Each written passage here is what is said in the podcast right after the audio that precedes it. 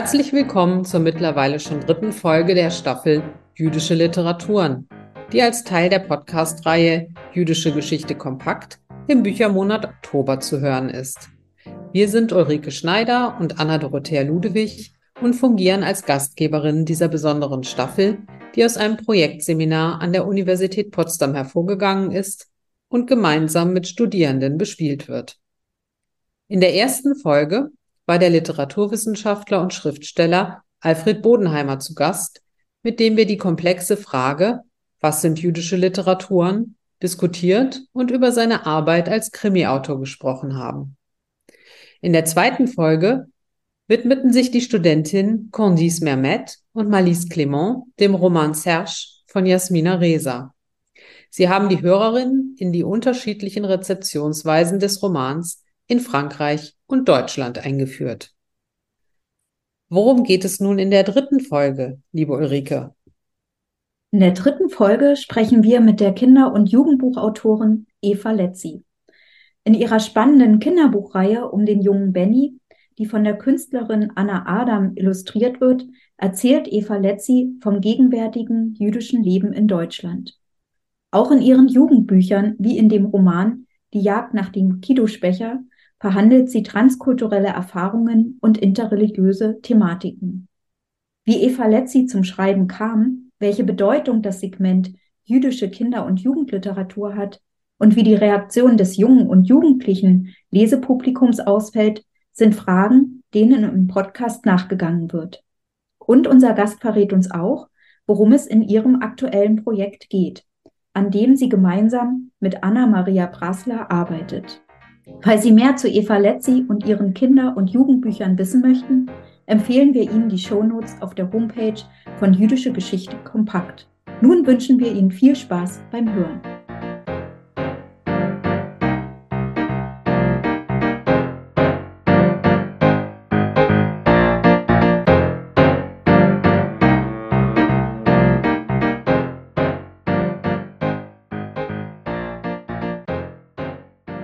Wir freuen uns sehr, dass Eva Letzi heute zu Gast ist.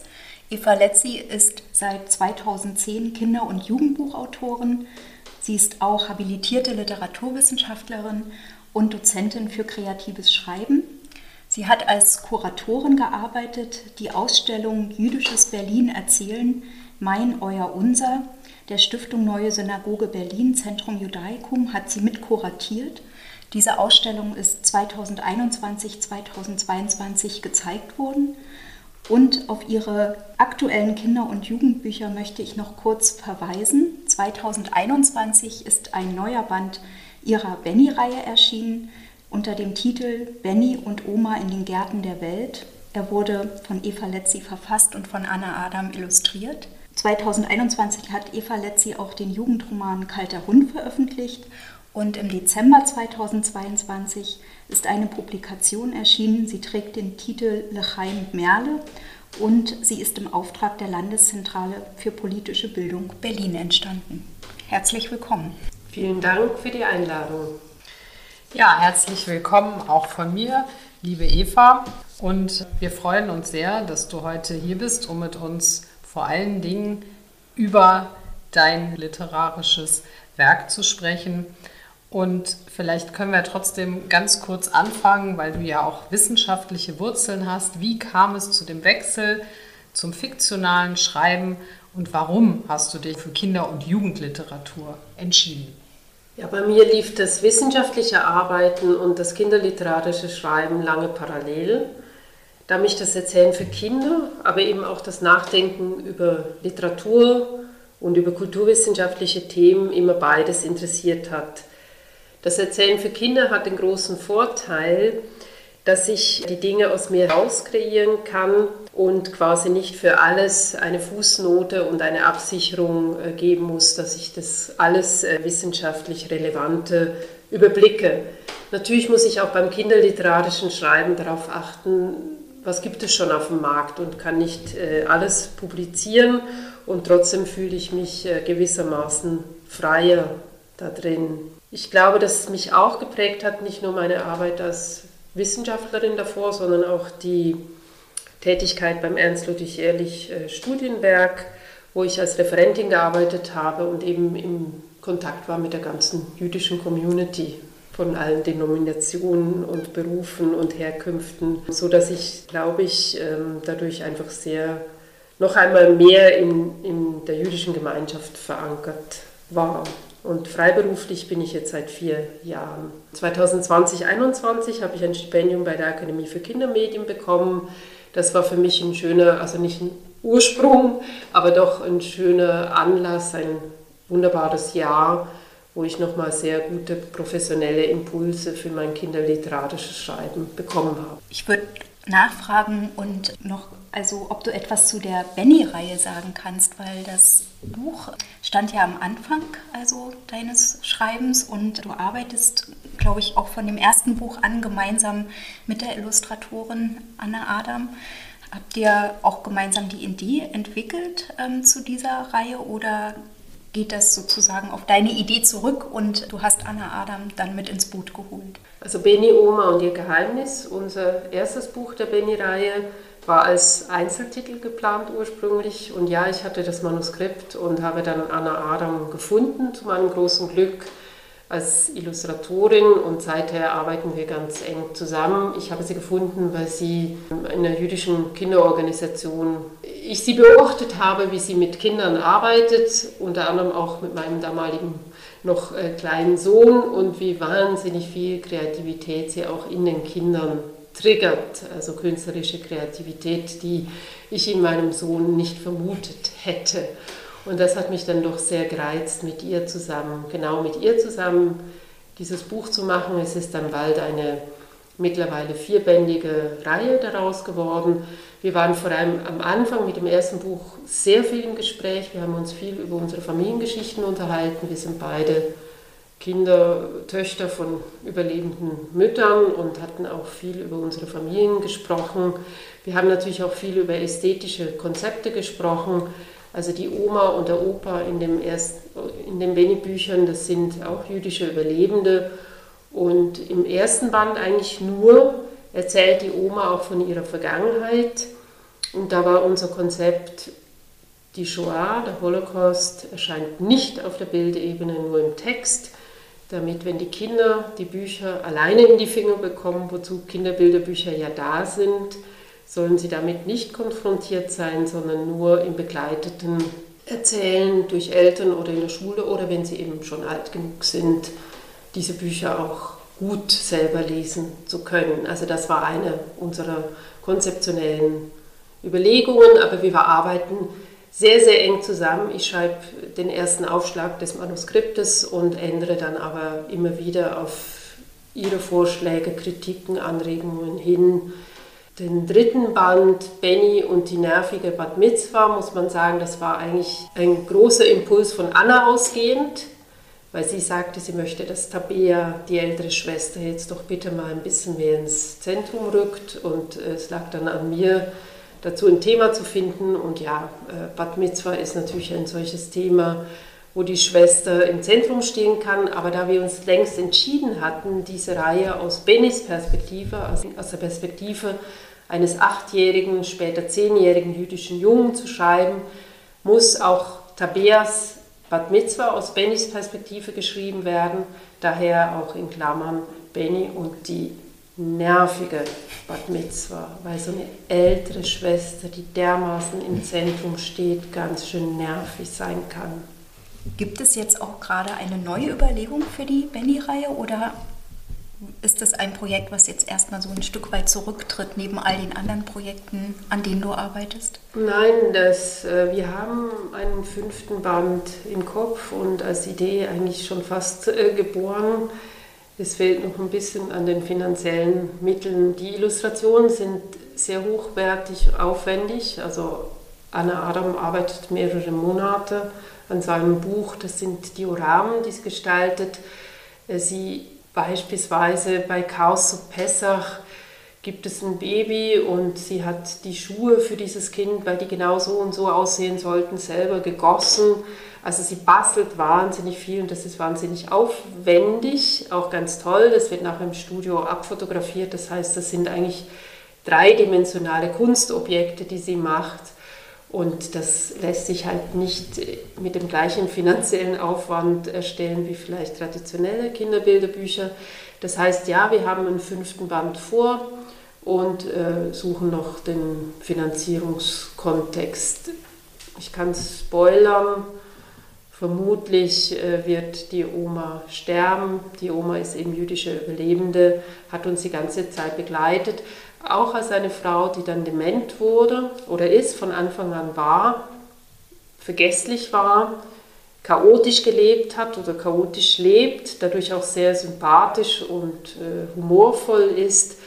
Und es ging uns von Anfang an mit dieser Figur auch das auszuloten, erinnern an den Holocaust, Vergessen des Holocausts, wie geht das zusammen und wie hat andererseits Benny, aus dessen Perspektive die Kinderbücher geschrieben sind, das Recht, sein eigenes Kind sein, seine eigenen Fantasien, Spiele, sein Skateboard, sein Verliebtsein in das Zentrum zu stellen und zu sagen, jetzt zähle ich. Und wir als Autorinnen wollten aber eben trotzdem auch die Oma und ihre Geschichte haben. Also das ist, insofern ist es ein, sind es intergenerationelle Bücher, in denen drei Generationen eine wichtige Rolle spielen.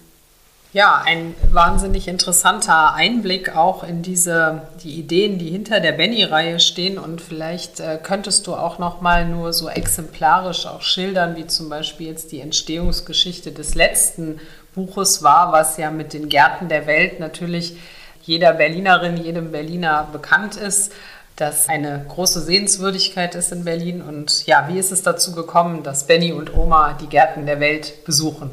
Das war tatsächlich dann gewissermaßen eine Auftragsarbeit, also in den Gärten der Welt ist neu entstanden vor einigen Jahren ein jüdischer Garten und da sind sie an uns herangetreten, ob wir zu diesem jüdischen Garten etwas machen möchten. Und äh, wir haben gesagt, ja, möchten wir, aber soll bitte weiterhin mit unseren Figuren, mit unserem Benny und unserer Oma, unserer Familie stattfinden. Ich habe auch gleich gewarnt, äh, Oma ist dement und immer mehr. Aber die fanden das sehr schön und haben uns da freie Hand gegeben. Uns hat es erlaubt, ein bisschen ein Spiel draus zu machen.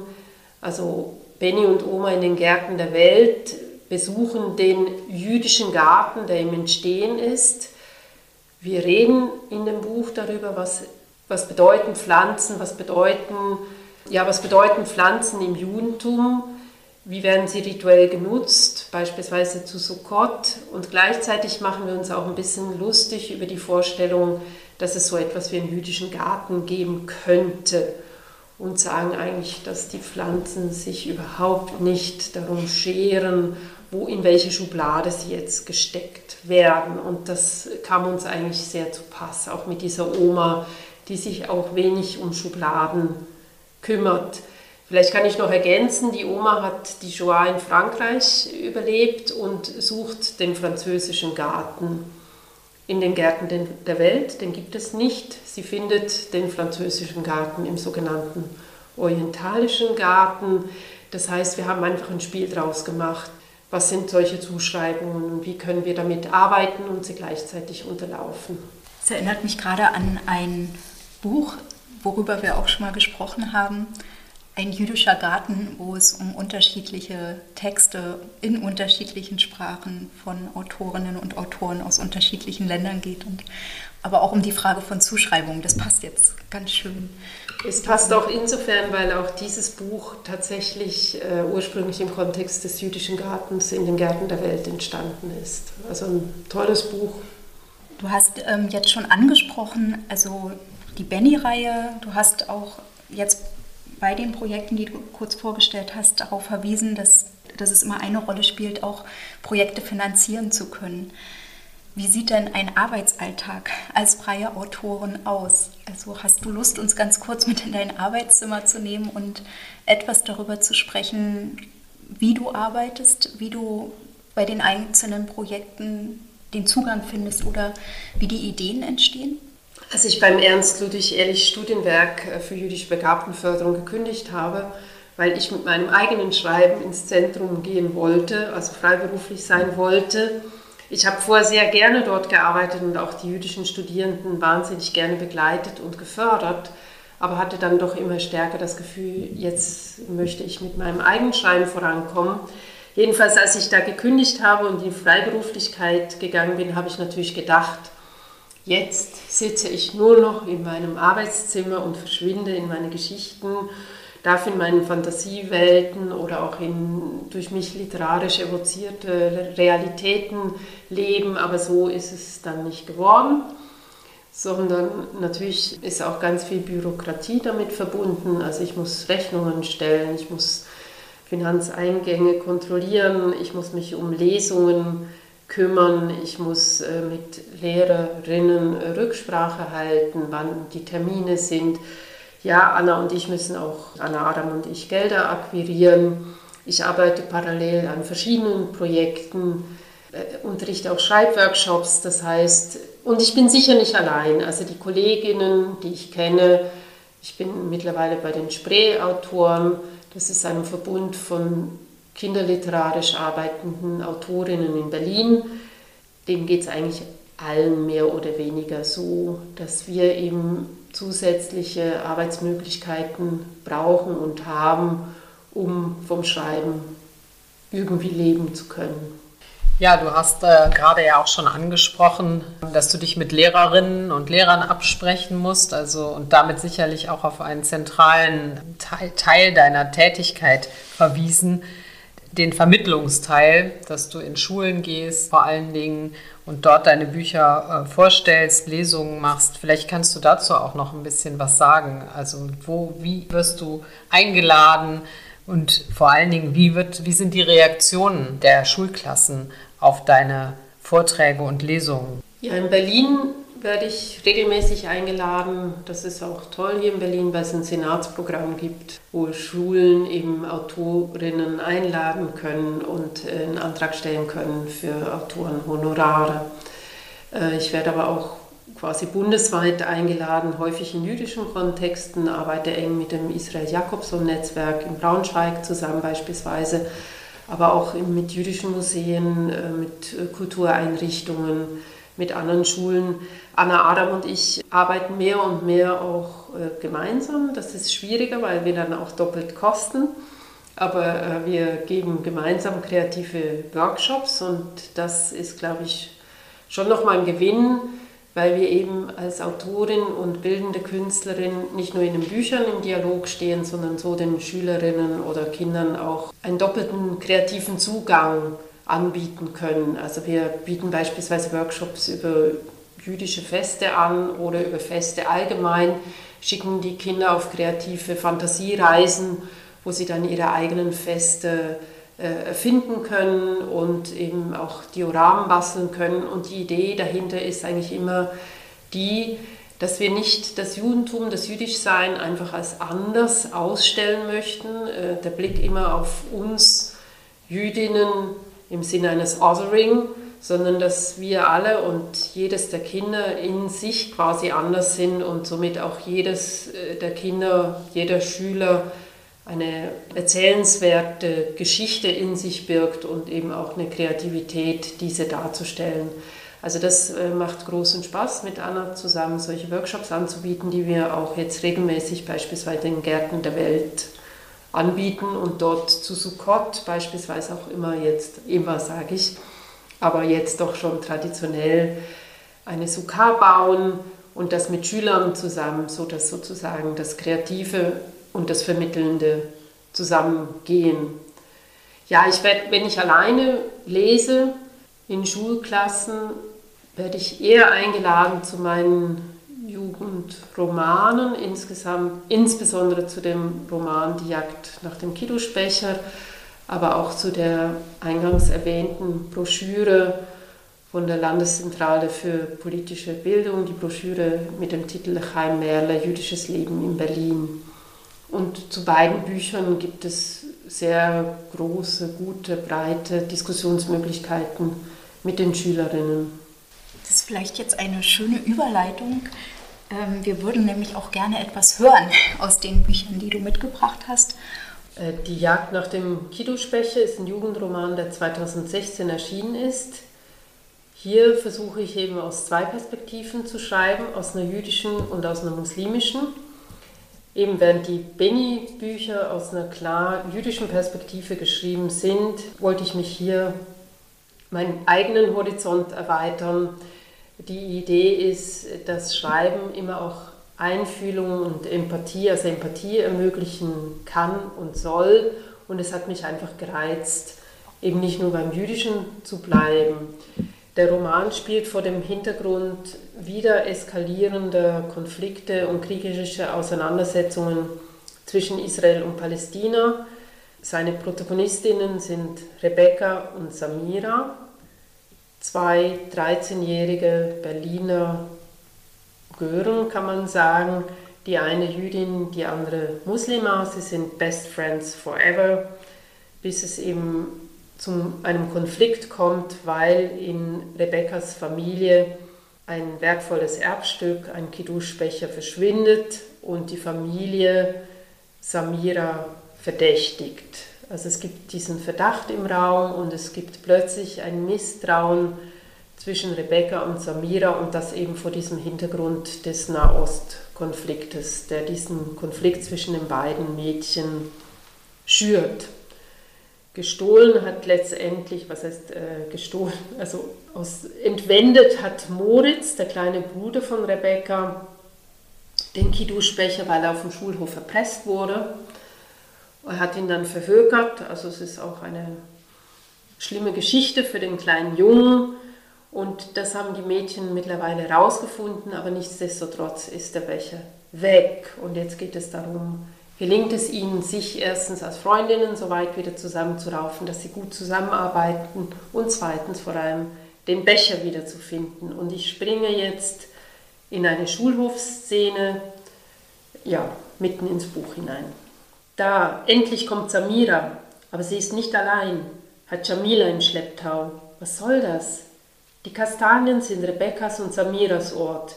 Hier haben sie schon so oft gemeinsam gelacht und gechillt, ihre Brote und Kuchenstücke gegessen, Probleme gewälzt. Dafür brauchen sie Jamila nicht. Außerdem ist Rebecca die Geschichte mit Moritz und dem Kiddushbecher irgendwie peinlich. Sie muss heute alles mit Samira besprechen und Jamila geht das nichts an. Hi, meint Samira, das ist Rebecca, das ist Jamila, aber ich denke, ihr kennt euch schon. Dich, Jamila, kennen doch sowieso alle auf der Schule. Samira lacht ein kehliges Lachen, voller Bewunderung. Rebecca mag dieses Lachen nicht. Nicht, wenn es Jamila gilt. Es stimmt, Jamila ist auf der ganzen Schule bekannt wie ein bunter Hund, weil sie ständig irgendwelchen Quatsch baut, das Fahrrad der Direktorin versteckt oder von der Klassenfahrt nach Hause geschickt wird, weil sie bei der großen Wanderung heimlich Autostopp gemacht hat. Wie kann man nur so blöd sein? und sich dabei auch noch erwischen lassen. Ich habe Jamila mitgebracht. Sie hat die drei Jungs, die deinen Bruder bedroht haben, auch gesehen. Vielleicht kann sie uns ja helfen, herauszufinden, wer sie sind. Was wollt ihr überhaupt von denen? Dein kleiner Bruder soll sich nicht so dämlich anstellen, dann kriegt er auch keinen Ärger. Er soll bei den anderen Kleinen auf der Grundschule bleiben, wo er hingehört. Rebecca spürt, wie ihr die Röte ins Gesicht steigt. Vor lauter Wut würde sie Jamila am liebsten treten. Stattdessen bekommt sie ihrerseits von Samira einen Knuff in die Seite. Also versucht sie ganz ruhig zu bleiben. Die drei haben meinen Bruder erpresst. Sie wollten Geld von ihm. Da hat er ihnen den Kiddushbecher von meinem Vater gegeben. Den brauchen wir wieder zurück, unbedingt. Den Kiddutz was? fragt Jamila. Und Rebecca gibt sich Mühe, ihr zu erklären, was ein Kiddushbecher ist. Seid ihr etwa Juden? fragt Jamila entgeistert und mustert Rebecca von oben bis unten. Und, was dagegen? Vielleicht haben ihre Eltern doch recht gehabt, denkt Rebecca, als sie sie auf die jüdische Oberschule schicken wollten. Aber Rebecca hatte keine Lust, so viel Hebräisch zu lernen und sie wollte weiter in Kiez zur Schule gehen. Mit Samira. Das hat sie jetzt davon muss sich anglotzen lassen von Jamila, als ob eine geheime Krankheit an ihr kleben würde. Na ja, antwortet Jamila schließlich und zieht ihren Mund schief nach unten. Super finde ich es nicht, wie ihr Juden euch aufführt in Palästina und überhaupt. Was soll das heißen, ihr Juden? Was laberst du für einen Scheiß? Am liebsten würde Rebecca Jamila eine in ihre blöde Fresse hauen. aber Samira zieht sie am T-Shirt zurück. Reg dich ab, grinst Jamila. Ich kann ja versuchen, mit dir und deinem komischen Bruder irgendwie klarzukommen, obwohl ihr Juden seid. Zu reizend, antwortet Rebecca und erhält dieses Mal einen schmerzhaften Stoß gegen ihren Knöchel. Ey, kannst du das mal lassen? fährt sie Samira wütend an. Endlich schaltet sich diese selbst ins Gespräch ein. Alles Paletti, Jamila, meint sie, Rebecca ist echt in Ordnung. Echt in Ordnung. Noch vor wenigen Tagen war sie Samiras allerbeste Freundin, für immer und ewig. Beinahe hätte Rebecca losgeheult. Und, hilfst du uns jetzt? fragt Samira. Erzählt erst mal eure Story, Mädels. Ja, vielen Dank für diesen Ausschnitt und Einblick in die Jagd nach dem Kiddushbecher. Und du hast ja schon angedeutet, wie die Entstehung oder deine Intention, dass du auch ein bisschen deine eigene Perspektive erweitern wolltest und ähm, von der rein jüdischen Perspektive der Benny-Bücher zu einer eigentlich könnte man auch sagen, Berlin-Perspektive gewechselt äh, hast und ähm, eben auch eine muslimische Perspektive dazugenommen hast und jetzt eine Szene vorgelesen, in der wir ja diese zwei Konfliktebenen eigentlich haben, also die Enttäuschung oder Idee, dass äh, zwei Freundinnen sich eben zerstreiten oder auch einen Konflikt miteinander haben, was einfach auch Alltag ist. Und auf der anderen Seite aber auch der Nahostkonflikt, der in diesen Mikrokonflikt auf einem Berliner Schulhof hineinragt. Und ich kann mir vorstellen, dass es da bei den, deinen Lesungen auch einige Resonanz gibt. Ja, und es ist noch als weitere Ebene auch äh, simpler Antisemitismus auf dem Schulhof. Also es ist, heute wird ja immer unterschieden zwischen dem israelbezogenen Antisemitismus und dem gewöhnlichen Antisemitismus. Also Jamila ist ganz offensichtlich eine Figur, die nicht viel anfangen kann mit Juden und Jüdinnen und das auch relativ klar äußert, nicht nur aufgrund von Israel, sondern sie sagt ja auch und überhaupt. Und versteht auch nicht, was das mit den jeweiligen Gebräuchen oder religiösen Hintergründen zu tun haben könnte.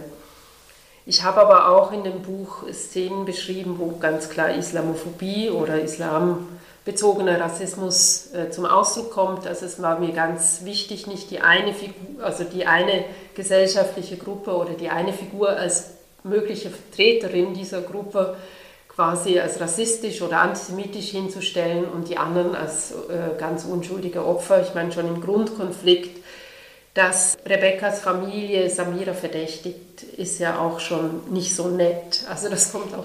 Das heißt nicht, dass ich immer alles eins zu eins spiegle. Ne, wenn eine Jüdin so und so, eine jüdische Familie so und so handelt, muss das auch die muslimische. Aber insgesamt ist es mir ganz wichtig, dass eben wirklich beide Perspektiven in ihrer Ambivalenz, in ihrem Facettenreichtum, auch mit unterschiedlichen Figuren und Haltungen zu Wort kommen oder gezeigt werden. In den Schulen habe ich eigentlich gute Erfahrungen mit dem Buch gemacht. Ich war am Anfang nervös, als es erschienen ist, muss ich zugeben, aber weniger wegen den Schülerinnen, sondern tatsächlich wegen den Rezensionen. Ich war nervös, insbesondere wegen meiner Community. Also ich war nervös, dass man mir vorhält, ähm, ich würde sozusagen den Israel-Palästina-Konflikt eben tatsächlich zu sehr aus zwei Seiten zeigen und damit automatisch die jüdische Perspektive relativieren. Das ist nicht gekommen als Kritik, aber es war aufregend für mich. Also sicherlich das aufregendste Buch beim Erscheinen, also wo ich dann auch den beiden Mädchen irgendwann sagen musste, ich kann jetzt für euch nichts mehr tun geht in die Welt. Ich hoffe, es wird alles gut. Ähm, ja, und habe mich dann gefreut über die ersten Rezensionen, die schon, also ja, danke auch für deinen äh, Hinweis zu sagen, das ist Berlin, die eben auch dann gesagt haben, das ist Multikulti oder was auch immer, welche Worte auch immer wir dann benutzen und das geschätzt haben in der Rezension zu sagen, dass es offensichtlich gelungen ist, sich eben in verschiedene Perspektiven hineinzuversetzen. Wenn ich eingeladen werde in Schulen, habe ich immer eine privilegierte Position, das ist mir bewusst. Ich bin die Autorin, Ich werde von Schulen eingeladen oder von Klassen, wo die Lehrer schon mal daran interessiert sind, wo die das vielleicht im besten Fall sogar vorbereiten mit den Schülerinnen und Schülern. Es gibt Unterrichtsmaterialien zu der Jagd nach dem Kiduspecher. Die Unterrichtsmaterialien sind herausgegeben worden vom Jüdischen Museum Frankfurt. Die sind auch frei zugänglich, kann man downloaden. Also wenn ich in Schulen komme, werde ich schon mal begrüßt, sehr freundlich. Das ist mir bewusst. Deswegen kann ich nichts Allgemeines sagen oder Allgemeingültiges über wie es in Berliner oder bundesweiten Schulen aussieht. Aber ich kann nur für mich sprechen. Ich trete auf als jüdische Autorin. Ich adressiere diesen Konflikt und es ist mir noch nie irgendetwas Unangenehmes dabei passiert. Also es gab nie antisemitische Aussagen oder umgekehrt auch nicht, aber umgekehrt ist auch viel schwieriger, weil wir alle wissen, es gibt einfach sehr viel weniger jüdische Kinder in den Schulen, wobei ich auch in ähm, jüdischen Schulen schon gelesen habe. Also, aber ich habe jetzt nie schlechte Erfahrungen damit gemacht. Ich würde vielleicht noch mal ganz kurz einen Schritt zurückgehen. Du hast es gerade angesprochen. Also einerseits die Frage der Themenfindung, die ist ja auch verbunden mit einem Rechercheprozess. Auf der anderen Seite die Frage der Figurengestaltung und ähm, da spielt ja gerade bei Kinder- und Jugendliteratur Sprache eine ganz wichtige Rolle und auch das Hineinversetzen in ganz bestimmte Soziolekte, also in Gebrauch von Sprache. Wie gehst du dabei vor? Also gibt es Orte, wo du die Inspiration holst? Ähm, oder wie verläuft da für dich der Rechercheprozess? Also der sogenannte Jugendsoziolekt oder Jugendsprache ist halt auch sehr, sehr unterschiedlich. Ich habe Erstleserinnen gefunden, indem ich tatsächlich Probelesungen gemacht habe an Schulen oder in schulischen Kontexten, in einer Bibliothek auch. In, in dem Fall bei der Jagd nach dem Kiduspecher ging das Probelesen vor allem darum, äh, mit einer Mädchengruppe das machen zu dürfen, weil ich so ein paar Themen abklopfen wollte. Ob ich meine, wir sagen immer, dieses sich einfühlen in unterschiedliche Perspektiven wie jüdisch und muslimisch, aber auch in eine Jugendliche mich hineinzuversetzen, ist natürlich auch schon eine Form von, wenn wir so sagen wollen, kultureller Aneignung. Und Samira macht eben die Erfahrung als Muslima, die dann in Tunesien im Urlaub ist, dass sie jetzt, wo sie in die Pubertät kommt, gewisse Freiheiten nicht mehr gleichermaßen selbstverständlich hat. Und das gibt auch Gespräche und Konflikte mit ihrer Mutter. Und da wollte ich sicher sein, dass das nicht zu peinlich ist in der Art, wie ich das beschreibe, da ich ja jetzt vom Alter her natürlich auch eher in der mütterlichen Position bin oder nicht eher, sondern tatsächlich. Und aber da, das war mir ganz wichtig, äh, über solche Themen auch mit Jugendlichen äh, Rücksprache zu halten. Und du arbeitest diese Themen ja eigentlich auch ein Stück weit weiter aus in dem Buch Der kalte Hund, über das wir jetzt nicht sprechen werden. yeah. Aber dort geht es ja dann auch weiter, also auch die, ähm, was so die Figurengestaltung Jugendlicher, also mhm. vor allen Dingen auch ähm, junger Mädchen angeht. Mhm. Mhm. Ja, ich führe natürlich in dem Moment, wo ich über auch muslimische Perspektiven schreibe, sehr viele Gespräche mit entsprechenden Freundinnen, Kinder von Freundinnen, lese auch, also ich denke, das multiperspektivische Schreiben hat immer mit Recherche zu tun, aber ich muss sagen, auch aus der jüdischen Perspektive brauche ich Hilfe. Also es kommt in die Jagd nach dem Kiddush-Becher spielt auch der frühe Konflikte in der Ukraine bereits eine Rolle. Ich kann weder Russisch noch Ukrainisch, noch bin ich geflüchtet. Das heißt, ich, auch in jüdischen Kontexten muss ich sehr viele Gespräche mit der Zielgruppe führen und eigentlich warten, bis sich diese Gespräche oder diese Informationen, die ich bekomme, wieder so weit abgesetzt haben in mir, dass sie als eigenes Schreiben wieder Ausdruck finden können. Ich möchte nochmal zurückkommen auf das Stichwort Unterrichtsmaterialien. Das finde ich einfach sehr interessant. Du bist auch Literaturwissenschaftlerin, also mit der Analyse von Texten sehr vertraut. Aber ich frage mich natürlich, wie es ist, wenn Analysematerialien für die eigenen Texte gestaltet und zur Verfügung gestellt werden, weil du bist, glaube ich, nicht daran beteiligt gewesen oder vielleicht teilweise daran beteiligt gewesen. Wie ist das, so ein Interpretations- und Analyseraster für die eigenen Texte zu sehen, zu lesen, vorzufinden? Ja, es sind natürlich nicht literaturwissenschaftliche Unterrichtsmaterialien, sondern wirklich didaktische auf die Schulbedürfnisse abzielende mit entsprechenden Lerneinheiten, Unterrichtseinheiten für eine siebte bis neunte Klasse. Das hat weniger zu tun mit den literaturwissenschaftlichen Studien, die ich als äh, Literaturwissenschaftlerin getan habe. Also meine größte Sorge war sozusagen, dass in dem Moment, wo Schulmaterialien vorliegen, durch die Verschulung eines Buches verliert es vielleicht auch den Reiz für Schülerinnen, gelesen zu werden.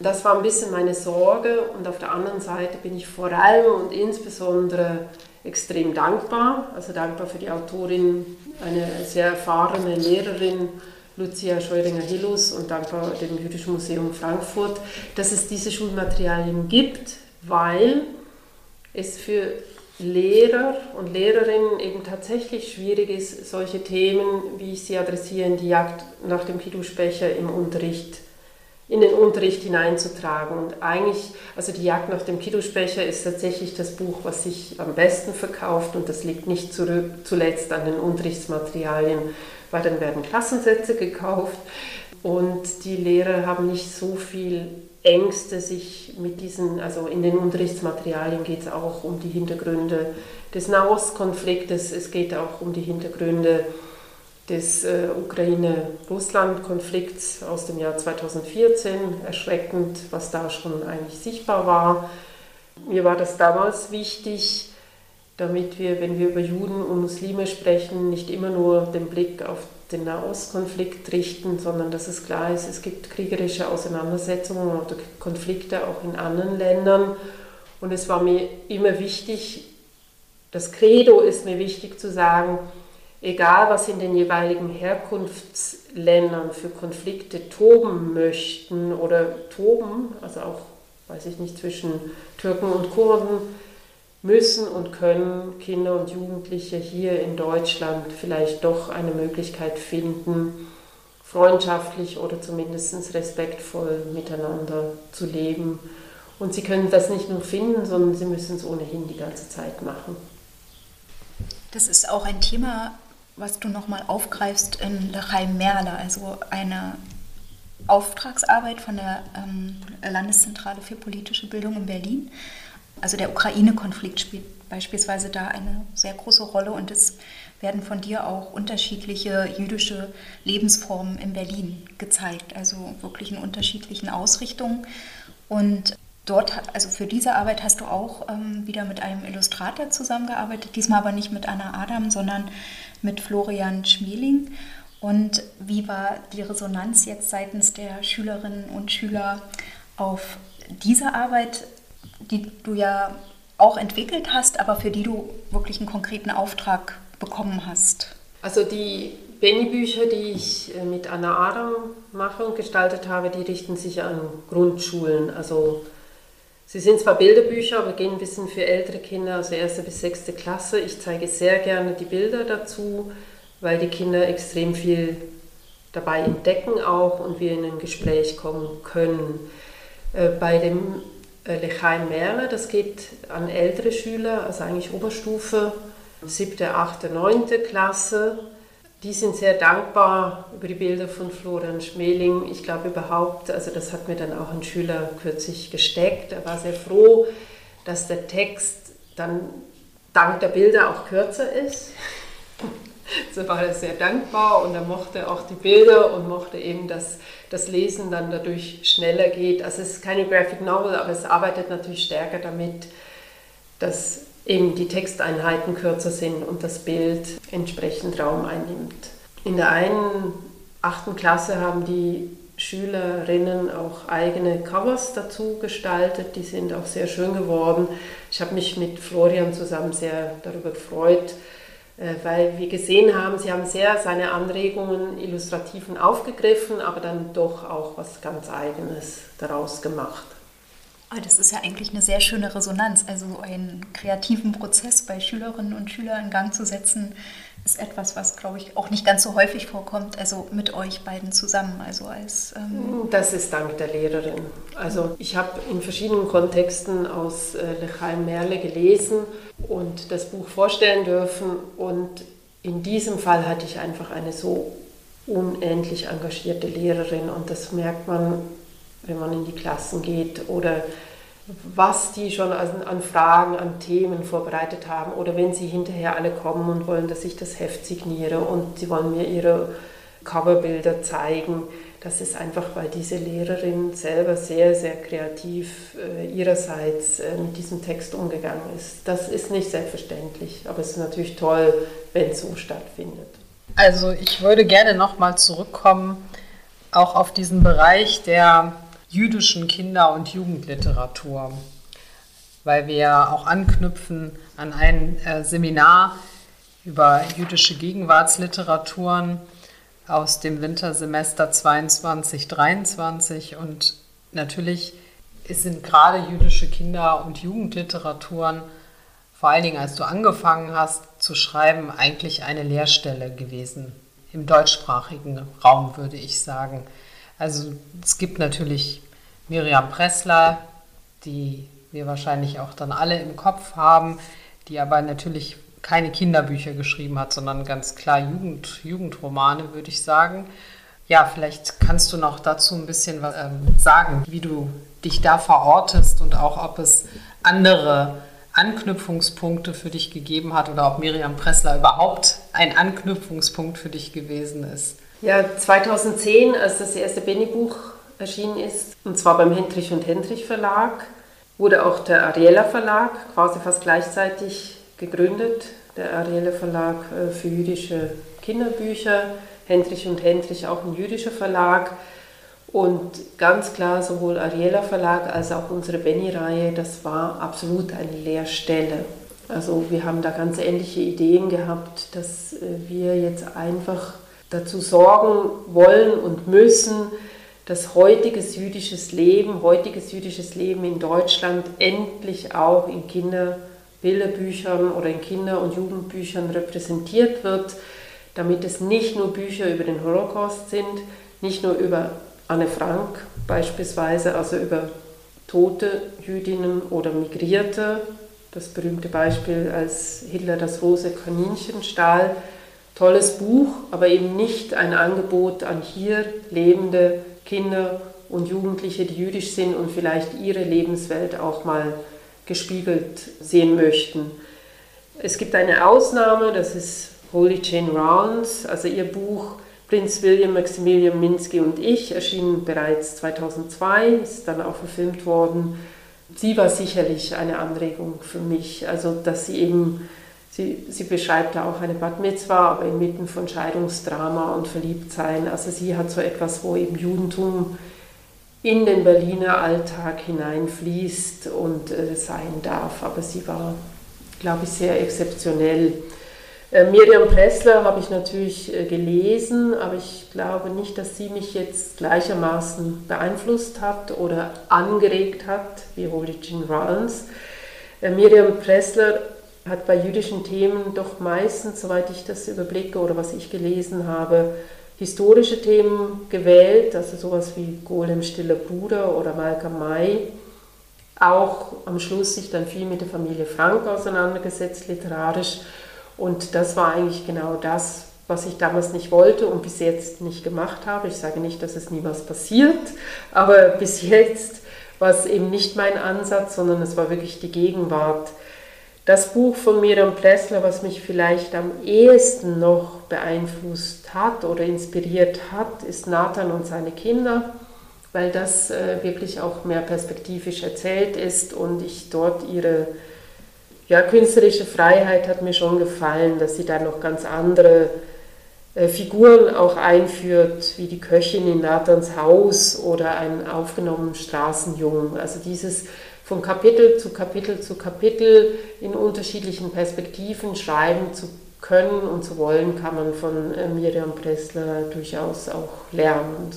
Nochmal eine Nachfrage dazu, weil gerade in, im deutschsprachigen Raum es ja auch noch diese Sondersituation gibt, dass alle geprägt sind, natürlich auch von diesem Blick auf den Holocaust, auf die Shoah. Alle früher oder später das Tagebuch der Anne Frank lesen in der Schule, bis heute, denke ich. Also zu meiner Schulzeit war es so und ich bezweifle, dass das heute anders ist. Und so dass also das Erzählen über jüdisches Leben ja auch fast zwangsläufig immer einen didaktischen Aspekt haben muss, fast, weil es ja irgendwie auch vielleicht anschreiben muss gegen bestimmte Narrative, Stereotype und auch Leerstellen im jüdischen gegenwärtigen Alltag, der vielen, glaube ich, gar nicht so zugänglich oder bekannt ist. Würdest du das auch so sehen oder ist es, ja, spielt das für dich beim Schreiben eigentlich überhaupt keine Rolle? Ja, ich weiß nicht, ob ich das Wort didaktisches Schreiben nutzen würde. Ich vermute eher nicht. Aber natürlich ein bewusstes Schreiben. Also wohin schreibe ich mich als jüdische Autorin? Welche Perspektive wähle ich? Bei den Benny-Büchern habe ich immer gesagt, dass ich quasi so eine Art schielenden Blick habe. Das kommt aus der feministischen Literaturtheorie. Also sozusagen für die Majorität schreibend, aber eben auch für die Minorität schreibend. Das heißt, ich will für ein jüdisches Publikum schreiben, ganz klar, was ich ja vorher schon erwähnt habe. Bücher, wo sie sich selber und ihre Lebenswelt gespiegelt sehen, auch humorvoll gespiegelt sehen, auch mit unterschiedlichen, auch facettenreich gespiegelt sehen. Und gleichzeitig muss und will ich diese Bücher natürlich auch für ein nicht-jüdisches Publikum schreiben, sonst hätten wir gar keine Käufer mehr oder zu wenige auf jeden Fall. Das heißt, es gab viele Diskussionen zwischen Anna und mir und auch dem Verlag, machen wir ein Glossar, ja oder nein. Wir machen ein Glossar, waren aber am Anfang ein bisschen skeptisch, weil Glossar heißt immer, dass eben das jüdische erklärungsbedürftig ist. Wir setzen aber ins Glossar auch andere Worte, wie beispielsweise Jesus, muss auch erklärt werden, oder Skateboard-Tricks, so dass klar ist, dass es eben nicht nur das Jüdische ist. Es hat sich dann schon gezeigt, dass das Glossar gerne gelesen wird und eben zwar nicht nur von Nicht-Juden, es gibt auch unter den Juden und Jüdinnen solche, die vieles nicht wissen, mich eingeschlossen, so dass das eigentlich auch einfach eine Möglichkeit ist, dann noch eine zusätzliche Information zu gewinnen. Mir selber hat das Glossar dann das Schreiben ein bisschen erleichtert, dass ich, also ich übersetze teilweise, also ich, ich sage Halle und im nächsten Satz Schabbatbrot beispielsweise, oder Zopfbrot, noch besser. Aber ich muss nicht alles permanent im Text schon erklären, selbst wenn ich eine doppelte oder mehrfache Leserschaft im Kopf habe, weiß ich, okay, wer es nicht versteht und wer es wissen will, kann ins Glossar weiter blättern. Aber zum Beispiel bei Lechaim Merle, was ja eben eine Auftragsarbeit für die Landeszentrale war, steht der Vermittlungsaspekt zwangsläufig ja im Vordergrund.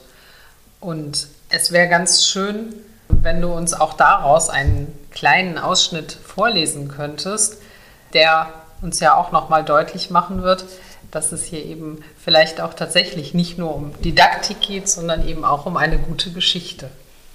Ja, danke. Genau, also vielleicht auch kurz vorab Vermittlungs. Ja, es ist eine Auftragsarbeit, aber ich war dann als äh, Autorin ganz frei. Also der Auftrag hieß nur Judentum in seiner Diversität, das Wort ganz haben wir vermieden, also Judentum in seiner Diversität darzustellen. Und meine Bedingung war natürlich, dass ich das als Kinderbuchautorin mache und jetzt nicht als jemand, die eine Informationsbroschüre erstellt, beispielsweise. Das heißt, in Lechheim Merle kommen tatsächlich verschiedene Geschichten, verschiedene Figuren zusammen. Und ich lese eine ein Teil der Geschichte von Natalia. Natalia wird im Verlauf der Erzählung zwölf, das wird sich gleich zeigen, warum das wichtig ist. Sie ist äh, mit ihrer Mutter und ihren zwei Geschwistern zusammen aus der Ukraine nach Deutschland geflüchtet und ja, was ich vielleicht doch noch mal sagen möchte zum Thema Auftragsarbeit, der große Vorteil war, dass ich wusste, ich kriege im Frühjahr den Auftrag und im Herbst erscheint das Buch. Das heißt, ich darf und werde aktuell schreiben und es wird, wenn es erscheint, aktuell sein. Das ist oft leider nicht so, dass Bücher in diesem Tempo erscheinen. Also Natalia kommt eben aus der Ukraine, muss auch Deutsch lernen, äh, geht in die Synagoge Oranienburger Straße, wo sie einen jungen Valentin kennenlernt, der seinerseits, äh, dessen Eltern seinerseits aus Moskau kommen. Das heißt, wir haben hier wieder diesen konfliktreichen Ausgang, schaffen die beiden sich hier, also die Gelegenheit zu nutzen, sich hier in Deutschland zu befreunden, auch gegen den Widerstand von Natalias Mutter, die weiß, dass der Vater an der Front kämpft. Ich lese dann ein Kapitel aus diesem Buch Lechaim Merle. Natalia steht ganz alleine vorne und schaut auf die Besucherinnen und Besucher der Synagoge. Wow, so viele sind gekommen. Das Lesen aus der Torah hat sie schon gut überstanden. Hanna, Joram und Valentin haben ihr am Schluss stolz zugelächelt und gleichzeitig ihre Daumen in die Luft gereckt. Jetzt muss sie nur noch die kleine Rede halten, mit der sie ihre Bibelstelle auslegt. Du darfst auch deine Zweifel ausdrücken, hat ihr Hanna im Vorbereitungskurs gesagt. Zweifel gehören zum Judentum. Natalia spricht über den Regenbogen, den Gott nach der Sintflut als Zeichen an den Himmel gespannt hat. Der Regenbogen war sein Versprechen, dass keine solche Katastrophe mehr passiert.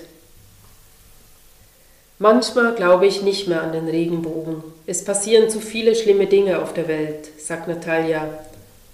Und manchmal weiß ich, dass der Regenbogen da ist und eine Brücke bildet bis zu meinem Papa in der Ukraine. Natalia schaut zu ihrer Mutter, die das Ganze auf ihrem Handy filmt, um das Video Papa zu schicken. Filmen an Schabbat und dann auch noch in der Synagoge ist zwar verboten, aber Mama hat eine extra Erlaubnis bekommen. Mama weint ein bisschen beim Filmen und auch Natalia kämpft gegen ihre Tränen. Doch dann spricht sie mit fester Stimme weiter. Der Regenbogen zeigt, dass wir alle verschieden sind und doch zusammengehören. Natalia atmet tief durch. Auch die Rede ist überstanden. Da prasseln auf einmal von überall her Bonbons auf sie ein. Natalia weicht ihnen lachend aus und Jegor springt mit anderen Kindern zu ihr nach vorne um rasch so viele Bonbons wie möglich einzusammeln. Der Bonbonregen hört gar nicht wieder auf und auch die beiden uralten Männer in der zweiten Reihe werfen fröhlich mit. Vielen Dank. Das ist jetzt auch ein schöner Bogen, weil wir vorhin schon über eine Bat Mitzvah gesprochen haben in der Benny-Reihe und hier ist die Beschreibung einer Bat Mitzvah der Figur Natalia aus Lachaim Merle, jetzt von dir nochmal vorgelesen worden. Und was wir jetzt nicht sind, sehen, sind die Illustrationen, aber das, die Broschüre ist erhältlich über die Landeszentrale für politische Bildung und wird auch mit aufgeführt in den Show Notes. Und zum Ende des Gesprächs würden wir dich jetzt nochmal um einen kleinen Ausblick bitten bzw. nachfragen, woran du gerade arbeitest, also was deine nächsten Projekte sind. Und du hast vorhin angesprochen, dass die ersten Kinder- und Jugendbücher im Verlag Hendrich und Hendrich erschienen sind und der Verlag Hendrich und Hendrich damit auch eine Sparte eigentlich eröffnet hat, die er bis dahin nicht hatte. Und seit dem vergangenen Jahr bist du jetzt aber bei dem Kinder- und Jugendbuchverlag Belz und Gelberg und wirst dort erstmal zumindest ein Projekt umsetzen. Magst du noch etwas zu dem Projekt sagen?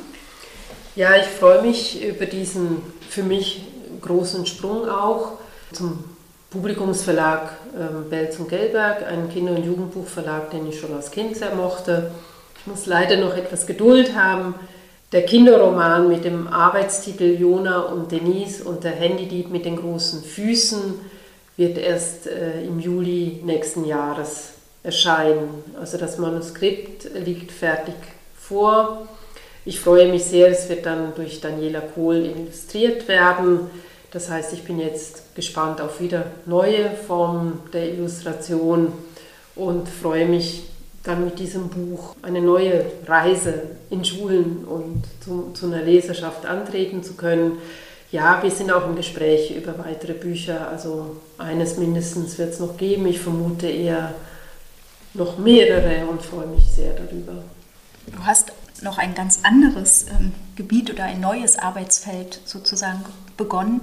Du bist gerade dabei, ein erstes Drehbuch mitzuentwickeln, gemeinsam mit Anna-Maria Prassler. Vielleicht magst du dazu auch noch kurz etwas sagen.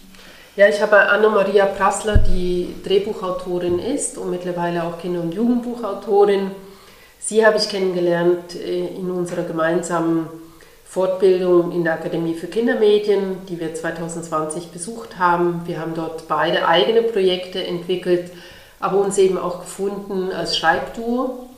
Also wir haben uns gegenseitig ähm, immer die Sachen gelesen und hatten einfach Lust, was gemeinsam zu entwickeln. Und daraus ist ähm, das Drehbuch äh, Johanna und die Maske der Makonde entstanden.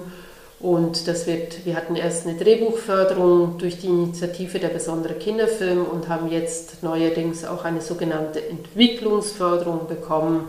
Das heißt, wir haben jetzt einen Sender, der das mit uns äh, machen möchte. Das ist der MDR. Und wir haben Finanzier mit dem Medienboard Berlin-Brandenburg. Wir hatten ohnehin schon eine Produktionsfirma, das ist Made for Films. Made for Film weil man äh, sich nur mit Produktionsfirma überhaupt bewerben kann für diese Förderung besonderer Kinderfilme.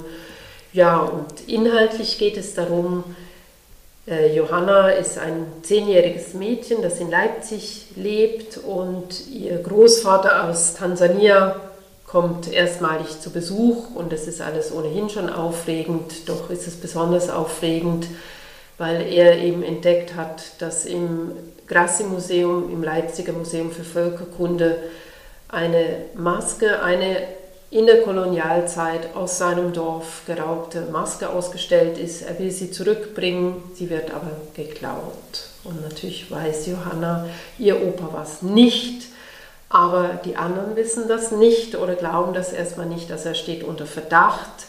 Und Johanna und ihre zwei Freunde müssen den Dieb, die Diebin, wer auch immer, stellen und dem Opa dazu verhelfen, eben die Maske dann doch zurückbringen zu können. Und vor Johanna steht aber viel mehr noch auf dem Spiel, eben auch eine Auseinandersetzung mit ihrer eigenen Familiengeschichte und mit ihrem Schwarzsein. Ja, vielen Dank, liebe Eva. Auch hier wieder ein vielschichtiges Projekt mit ja, globalen diesmal sogar Erweiterungen und Familiengeschichten. Das verspricht sehr spannend zu werden und ich glaube, ja, wir warten alle darauf, wie es mit diesem Projekt weitergeht. Und noch ein kleiner Hinweis zum Schluss. Die hier erwähnten Buchtitel finden Sie auch in den Show Notes, sodass Sie sich auch auf diesem Weg mit dem Werk von Eva Letzi vertraut machen können. Vielen Dank. Ich bedanke mich sehr.